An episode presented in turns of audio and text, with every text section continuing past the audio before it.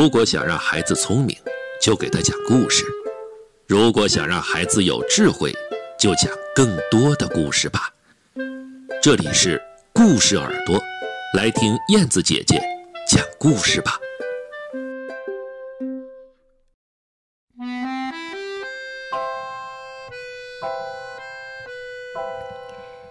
小朋友们，大家好，欢迎来到倾听书房，听燕子姐姐讲故事。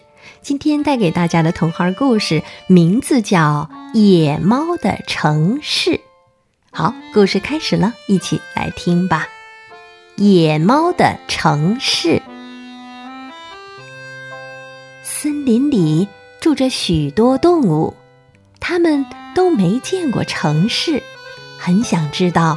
城市是什么样的？有一天，从城里来了一只野猫，动物们见了，一起围着问长问短，想请它说说城市的事情。野猫可得意啦，它摇晃着脑袋，东瞧瞧，西看看，然后皱着眉头说：“城市太大了。”我怎么能用嘴巴讲得清楚呢？忽然，他拍拍脑门儿，有了，让我来比划给你们看吧。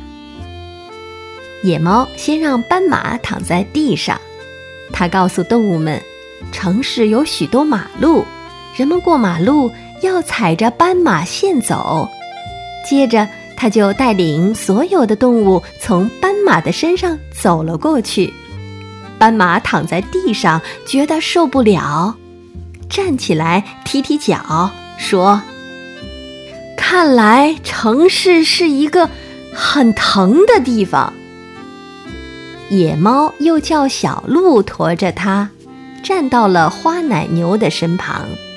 它对动物们讲：“城市很大很大，有一种地图，就像花奶牛身上的图案。”这一块儿那一块儿表示不同的地方。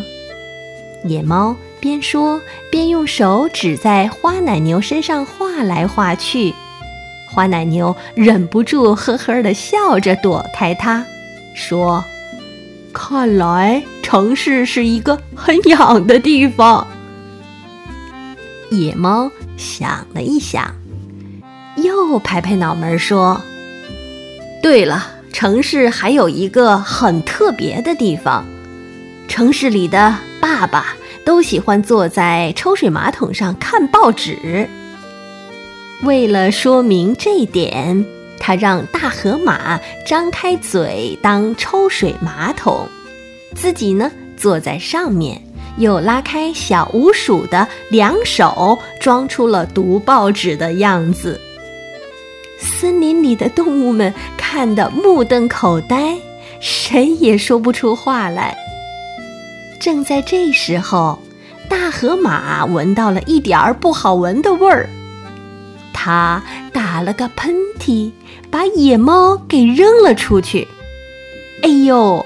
野猫刚落地，就听见小鼯鼠轻轻在咕哝：“看来城市是个没修的地方。”野猫讲的城市没人要听了，森林里的动物都不喜欢野猫的城市。有一天，一辆城里的汽车开进了森林，车上下来了许多小朋友。动物们远远望着他们，都在想一件事：城市真的像野猫讲的那样吗？小朋友，如果你也从那辆汽车里走下来，你想对森林里的动物说些什么呢？你说我们的城市是什么样的呢？好，感谢大家的收听。今天和大家分享的童话故事叫《野猫的城市》。我们下期节目再会，晚安。